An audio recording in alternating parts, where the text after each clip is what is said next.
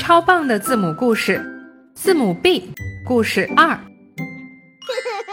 熊宝宝和小伙伴们约好一起去打篮球。正当熊宝宝等公交车的时候，熊妈妈来了。熊妈妈让小熊把香蕉分享给小朋友们，增加体力，不饿肚子。熊宝宝开心地对妈妈说：“谢谢妈妈，我一定会把香蕉分享给小伙伴们的。” Bear，熊；basketball，篮球；bananas，香蕉；bus，公交车。